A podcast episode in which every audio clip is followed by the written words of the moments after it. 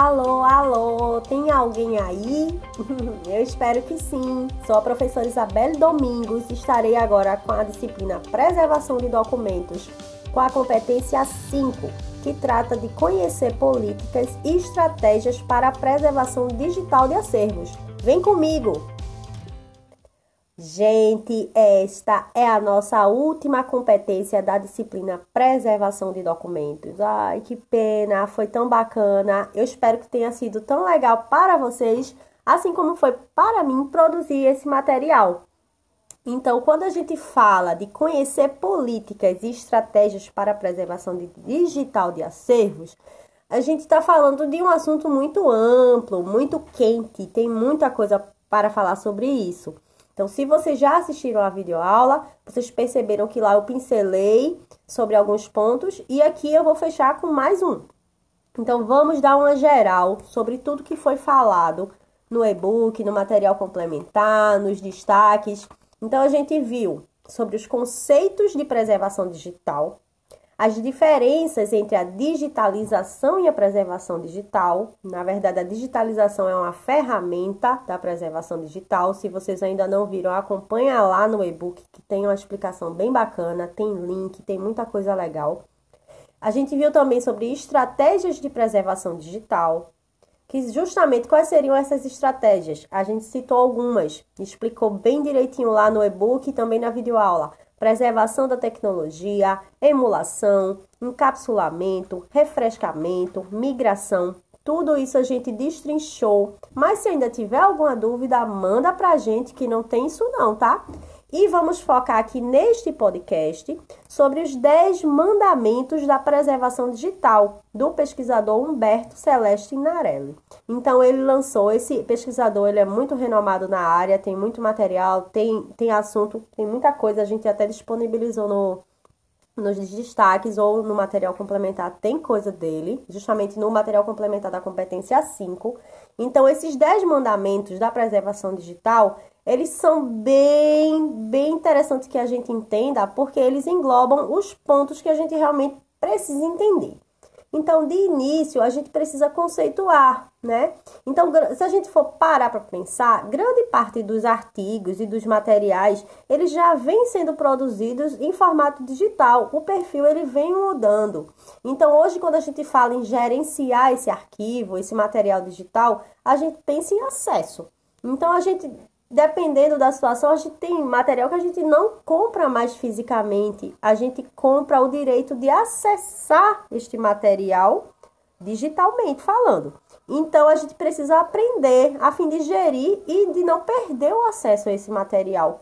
A gente produz muita coisa também. Além de comprar, a gente também produz muito material digital. Então a gente vai no Word, faz uma, um texto, faz um, edita, vai, faz uma planilha, tudo aquilo a gente salva onde? A gente guarda como? Como é que a gente conserva? Como é que a gente vai preservar todo esse material a fim de recuperar depois?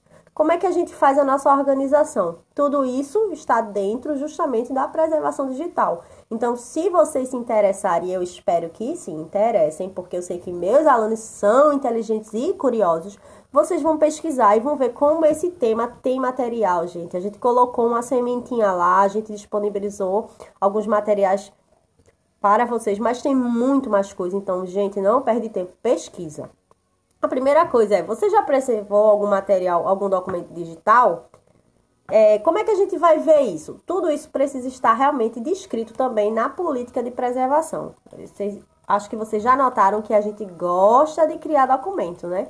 Ai, muito documento, muita coisa. O que é que a gente vai fazer? Gente, é importante a gente organizar. A gente trabalha com muita informação. Então, a informação digital é um mundo tem muito material. Se você for parar para ver os repositórios, né, as bases de dados, a internet, o Google, o nosso desktop pessoal, o nosso notebook está lotado de material. Então a gente precisa entender como preservar, como organizar. E para isso, dentro de uma unidade informacional, é preciso ser criada uma política, não tem jeito. Se a gente não criar essa política, a gente vai guardando, preservando do jeito que a gente acha interessante e vira uma coisa absurdamente descontrolada. A gente sabe que é muito fácil de perder esses materiais.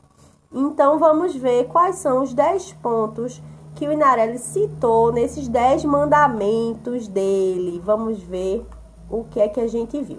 Então, quando ele.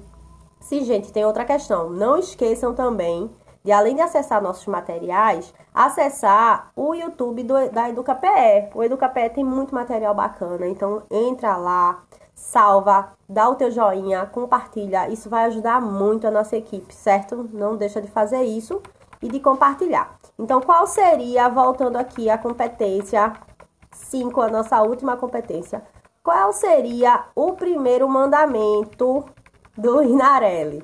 O primeiro mandamento é: manterás uma política de preservação. Já de cara, ele já mata tudo. Faz a política.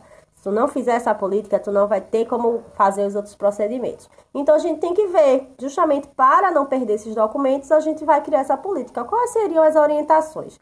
cria uma equipe multidisciplinar para o estabelecimento de uma política de preservação. Então, junta todo mundo que tu pode e faz essa política, escreve e bota no papel.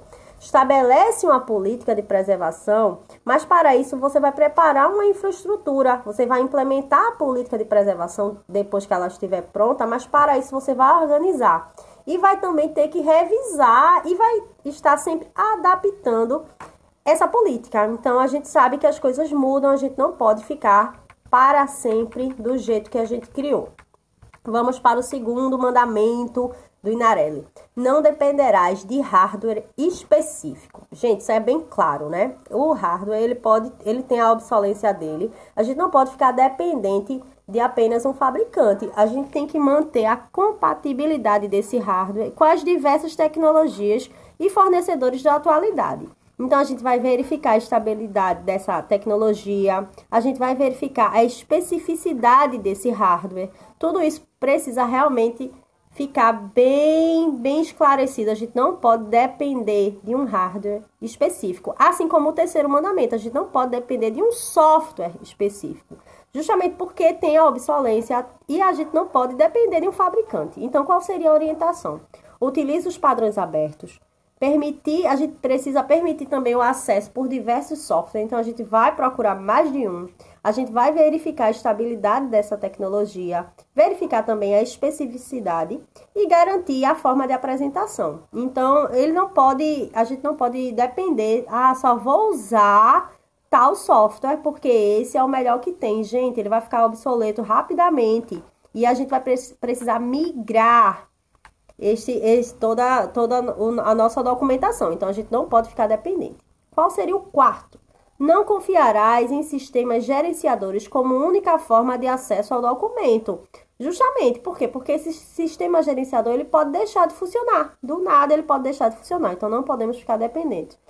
Contrato de manutenção e a licença, ela pode ter um uso vencido, chega um momento que acaba. Então qual a orientação? Manter a estrutura de, dos diretórios conhecida e com a possibilidade de acesso independente, e também manter a organização e a nomenclatura conhecida e com possibilidade de acesso independente, manter esses formatos conhecidos. Então a gente precisa realmente não confiar nesses gerenciadores e ter realmente mais de um.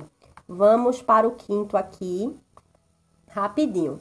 Não, na verdade, vamos logo para o sexto. Replicarás os documentos em locais fisicamente separados. Por quê? Porque pode acontecer alguma catástrofe com o acervo. É uma questão de lógica. A gente tem que manter as cópias de segurança em um backup em prédios fisicamente separados e preferencialmente distantes, gente. Não pode colocar, ah, eu só vou salvar meus documentos num local e tá tudo salvo, tá ótimo. Não, gente, a gente tem que salvar em mais de um local e fisicamente separado. Porque quando acontecer um problema, infelizmente acontecer com um, a gente já vai ter outro. Indo para o sétimo, não confiarás cegamente no suporte de armazenamento. Por quê? Porque tem a degradação da mídia, o dano físico por problema de manipulação e fabricação. Então, qual a orientação? Definir a vida útil dos diversos suportes. A gente tem que estabelecer assim uma, uma tabela de confiabilidade para o tempo de uso e armazenamento daqueles diversos tipos de mídias. Então, a gente não vai confiar cegamente naquele único suporte de armazenamento. A gente tem que definir um ambiente de armazenamento e ter realmente mais de um. O oitavo aqui é não deixarás de fazer backup e cópias de segurança. Gente, isso é para a vida, é na nossa unidade informacional, mas é na vida também. A gente sabe que pode acontecer algum dano no equipamento, pode acontecer algum dano nas mídias de armazenamento. Então, a gente orienta. É importante que a gente, além de estabelecer essa política de backup, a gente faça essas cópias. A gente tá, vai sempre fazer cópias, porque deu algum problema, a gente tem uma cópia. Outro ponto, o nono, rapidinho porque a gente tem pouco tempo. Não preservarás lixo digital. Gente, isso acontece tanto. Então, assim, a gente tem que ver a sobrecarga dos depósitos digitais, a sobrecarga no sistema gerenciador. Então, a gente não pode guardar coisa, material que, que é uma cópia de uma cópia de uma cópia. Não vai fazer sentido. Então, a gente tem que estabelecer mesmo critérios, avaliar aquele documento eliminar o que é lixo digital e só preservar realmente o que é um documento importante, relevante. Para isso, a gente vai criar políticas para isso.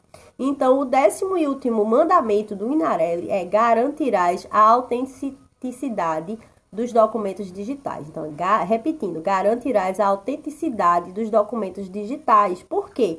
Porque a gente pode perder os dados ou as informações, a gente pode perder a estrutura do documento, pode ter adulteração, pode ter ali uma mudança no contexto.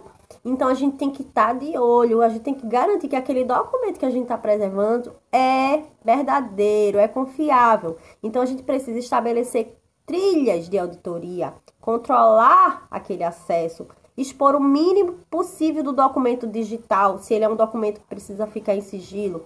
A gente tem que manter os metadados de preservação. Então, tudo isso é muito importante para que a gente tenha uma segurança naquele material. A gente não pode simplesmente é, salvar um material que a gente não sabe se ele é autêntico. Tudo isso vai fazer realmente diferença nesses pontos. Então, gente, foi rapidinho, justamente porque são muitos pontos. Mas aqui é só a sementinha, como eu falei.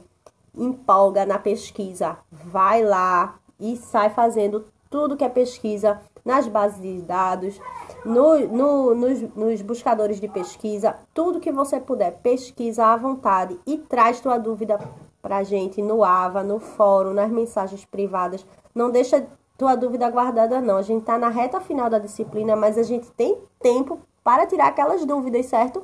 E ainda bem, mesmo a disciplina acabando, você tiver uma dúvida, manda no privado do professor, que ele vai ter o maior prazer do mundo de te ajudar, certo? Eu espero que vocês tenham gostado, tenham apreciado o assunto, tenham entendido. A gente vai realmente continuar aqui interagindo com outras disciplinas. Foi um enorme prazer e honra para mim, Isabelle Domingos, ter interagido com vocês durante esse tempo. Vem aí a próxima disciplina que também é bem legal. Então não deixa de fazer suas atividades, não deixa de acessar o YouTube do EducaPE e não deixa de tirar suas dúvidas, certo? Tchau, tchau!